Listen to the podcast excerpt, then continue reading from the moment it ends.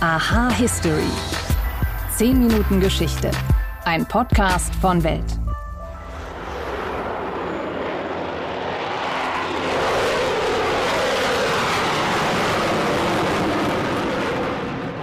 Die Älteren von euch, die werden sie vielleicht noch im Dienst kennen.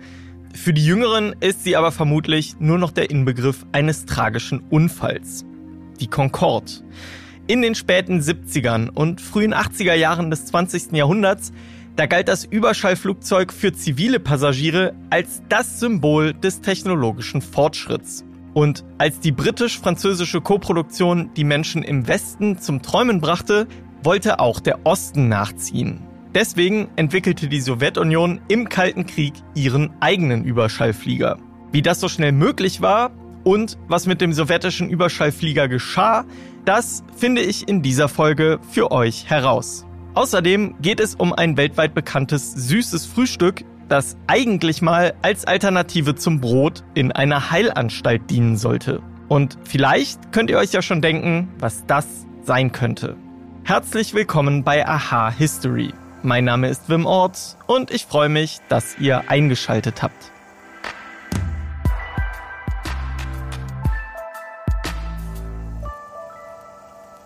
Ein Flug von London nach New York in nur dreieinhalb Stunden. Was in der heutigen Welt nur Kampfpiloten in ihren Jets schaffen, das war für die Reichen dieser Welt in den 80er Jahren völlig normal. Die Concorde machte den Überschallflug zum zivilen Phänomen. Zumindest für die Menschen im Westen. Und die Reise in dem Flugzeug hatte es in sich. Für einen Preis von umgerechnet rund 6000 Euro für eine Strecke gab es Kaviar, Champagner und Hummer für die Schönen und Reichen. Mitten im Kalten Krieg, im Wettkampf der Systeme, arbeitete auch die Sowjetunion an ihrer eigenen Variante. Über die tragische Geschichte der Tupolev Tu-144 spreche ich mit Sven Felix Kellerhoff. Er ist Historiker und leitet bei Welt das Geschichtsressort. Hallo Sven. Hallo. Fangen wir mal mit der Technik von dieser Tupolev an. Was war das für ein Flugzeug? War die wirklich eine potenzielle Konkurrenz zur echten Concorde? Naja, sie ist äh, jedenfalls in weiten Teilen ähnlich wie die Concorde. Und äh, die Tatsache, dass gleich mehrere Spione verurteilt wurden, also sozusagen es gab genug Beweise, sie zu verurteilen, die das Konstruktionsbüro der Concorde ausspioniert hatten, deutet schon darauf hin, äh, dass es keine reine zufällige Ähnlichkeit äh, im Äußeren war. Sie ähnelt sehr stark den ersten Plänen der Concorde von etwa 1964 und die weiteren Weiterentwicklung hat die sowjetische Tu-144 dann nicht mehr mitgemacht. Das wäre jetzt auch meine nächste Frage gewesen. Wie kamen die Sowjets dazu, so schnell so eine Kopie zu bauen, die ja wirklich, wenn man die beiden Flugzeuge nebeneinander sieht, ja, total ähnlich aussieht? Spionage dann an der Stelle. Es ist eindeutig Spionage, es sind mehrere Spione dafür verurteilt worden. Es ist dann im Detail sehr schwer nachzuweisen, welche Idee und welche physikalisch begründete Idee nun tatsächlich durch Anregung eines Spions oder eben aus der Überlegung eines Flugzeugkonstrukteurs kommt, denn die physikalischen Bedingungen sind ja für beide gleich. Also, dass es ein langgestrecktes Flugzeug mit Deltaflügeln sein würde, mit äh, den Triebwerken angeflanscht unter den Tragflächen das war schon sehr wahrscheinlich, dass das beide Projekte machen würden. Ich finde es zum Beispiel bemerkenswert, dass auch die Tupolev wie die Concorde ein klappbares Cockpit hatte. Äh, auch da könnte man noch sagen, das Problem, dass die Piloten bei einer aerodynamisch guten äh, Funktion halt an Boden nicht auf äh, das Flugfeld gucken können, gäbe es auch bei beiden. Okay, die Lösung ist dann fast identisch spricht auch nicht unbedingt dafür, dass es äh, gar keinen Zusammenhang gibt, aber da sind sehr schwer Nachweise zu führen. Welchen Stellenwert hatte das Ganze denn auch aufgrund des systemischen Wettbewerbs, der ja zwischen West und Ost, naja, nach dem Space Race ein bisschen abgenommen hatte, aber der ja immer noch voll da war am Ende des Tages? Auch die äh, britisch-französische Concorde war natürlich ein Projekt des Kalten Krieges. Es sollte die Überlegenheit des Westens und hier dann speziell eben der europäischen Mächte demonstrieren. Allerdings war die Kopie der Sowjets oder der Ansatz der Sowjets ebenfalls ein solches Flugzeug zu bauen, das auf Spionage beruht, natürlich auch Teil des Kalten Krieges. Und in diesem Sinne war es ein Produkt, das vor allem ausgelegt war darauf, vor der Concorde zu starten. Und tatsächlich haben die Sowjets es ja geschafft, ihre erste Tupolev 144, die dann mit der späteren, mit dem Serienmodell relativ wenig zu tun hatte, nur äußerlich ungefähr ähnlich aussah, kurz vor der Concorde zum Erstflug zu bringen. Eine spätere Variante, die war dann ja bei der großen Flugschau, gibt's auch heute noch in Le Bourget bei Paris zu Gast. Aber das ist nicht so gut gelaufen, oder? Nein, das ist gar nicht gut gelaufen. Es war natürlich bei so einer Gelegenheit, bei so einer Leistungsschau, der internationalen Flugzeugindustrie naheliegend, dass es auch Piloten gibt, die äh, sozusagen zeigen wollen, was sie mit ihren Flugzeugen können. Und dann hat ein Concorde-Pilot vorgelegt und hat ein relativ anspruchsvolles Manöver geflogen, sehr, sehr dicht über dem Boden, 100, 150 Meter, das ist für so ein Riesenflugzeug bei der Geschwindigkeit schon sehr nahe und dann durchgestartet und steil in den Himmel aufgestiegen. Und das wollte offenbar wenig später der Chefpilot der Tupolev, der in Le Bourget war, wiederholen oder sogar übertreffen. Bei dieser Gelegenheit ist offenbar äh, der Chefpilot äh, ein Risiko eingegangen, das jenseits der Belastungsgrenze seiner Maschine lag. Er ist sehr steil aufgestiegen, so steil, dass wahrscheinlich die Tragfläche äh, den ihren Zweck verfehlt hat. Sie hat nicht mehr die Kräfte aushalten können. Sie ist abgebrochen äh, und das Flugzeug ist aus einer relativ niedrigen Höhe zu Boden gestürzt und explodiert. Was passierte dann danach? Die Sowjets haben ja erstmal versucht, das so ein bisschen den Franzosen in die Schuhe zu schieben, oder? Es wird behauptet, dass der, die Ursache für diesen Absturz äh, ein paralleler Flug eines äh, französischen Jets, einer MiG gewesen wäre. Es ist wohl richtig, dass eine MiG parallel dazu geflogen ist. Das ist aber jetzt bei äh, einer Flugschau auch nicht so unglaublich äh, überraschend. Und ähm, die Begründung, die die Sowjets gegeben haben, sah, war, äh, diese MiG habe im Flug die Tupolev fotografieren sollen. Also das ist nun nicht logisch. Erstens war die Tupolev äh, am Boden leicht zu fotografieren. Sie stand über Tage dort und sie war vorher auch schon geflogen.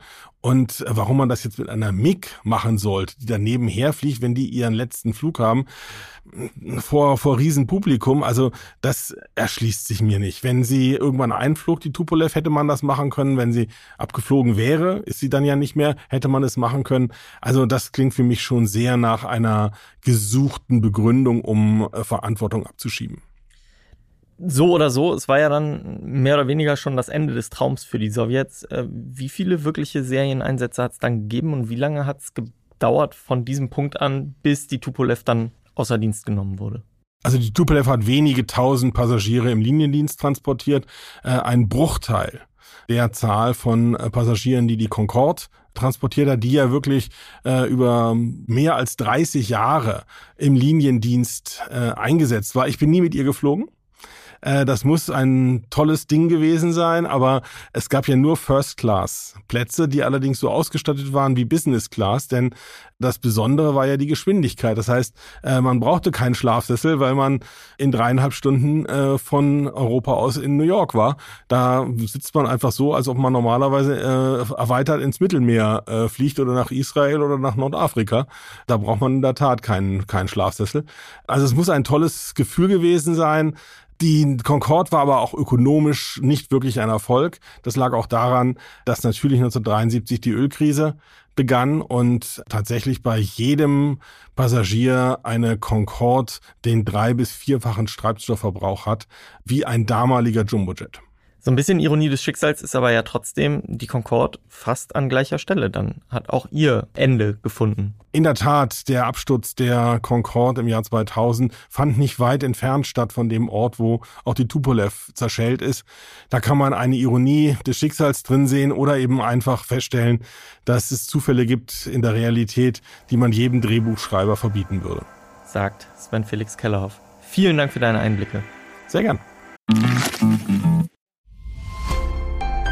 Mein Name ist Dagmar Rosenfeld. Und ich bin Robin Alexander. Und gemeinsam besprechen wir im Weltpodcast Machtwechsel jeden Mittwoch das, was das politische Berlin bewegt. Wird die Union ihren Neuanfang meistern? Wie verändert eine Ampelkoalition Deutschland? Und worum geht es aktuell in den Hinterzimmern? Im Machtwechsel erfahren Sie die Hintergründe zu den aktuellen politischen Debatten. Hören Sie rein. Jeden Mittwoch ab 17 Uhr bei Welt und überall, wo es Podcasts gibt. Auf Wiederhören.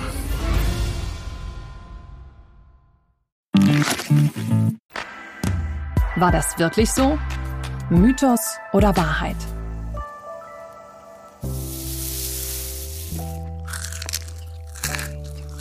Ja, bei dem Geschmatze, da könnt ihr es euch wahrscheinlich schon denken, jetzt geht's um Cornflakes. Für viele Menschen auf der Welt sind sie fester Bestandteil ihres Frühstücks und sie sind natürlich besonders bei Kindern sehr beliebt. Heute gibt es sie in vielen Farben und Formen und von den verschiedensten Herstellern. Aber einen Namen, den verbindet man ganz besonders mit Cornflakes. Kellogg's. Das süße Frühstück, das wurde von den Gebrüdern Kellogg aus dem US-Bundesstaat Michigan erfunden und über die Flocken sollten die beiden Männer sich heftig zerstreiten. Aber der Reihe nach. John Harvey Kellogg war ein Arzt, der im späten 19. Jahrhundert nach der Lehre der protestantisch geprägten siebenten Tags-Adventisten lehrte und lebte. Das heißt, in absoluter Enthaltsamkeit von Alkohol, Tabak und Sex. Außerdem war er Verfechter einer vegetarischen Lebensweise. Und im Jahr 1876 übernahm er kurz nach seiner Promotion ein heruntergewirtschaftetes Sanatorium, das er mit Hilfe seines geschäftstüchtigen Bruders William in wenigen Jahren als eine der wichtigsten Heilanstalten der USA etablierte. Trotz oder gerade wegen der strengen Regeln besuchten auch Prominente wie der Erfinder Thomas Edison oder die Pilotin Amelia Earhart die Einrichtung. Und weil die Brüder bei aller Enthaltsamkeit immer nur Brot zum Frühstück ein bisschen öde fanden, experimentierten sie so lange mit Weizenmasse herum, bis die Cornflakes dabei rauskamen.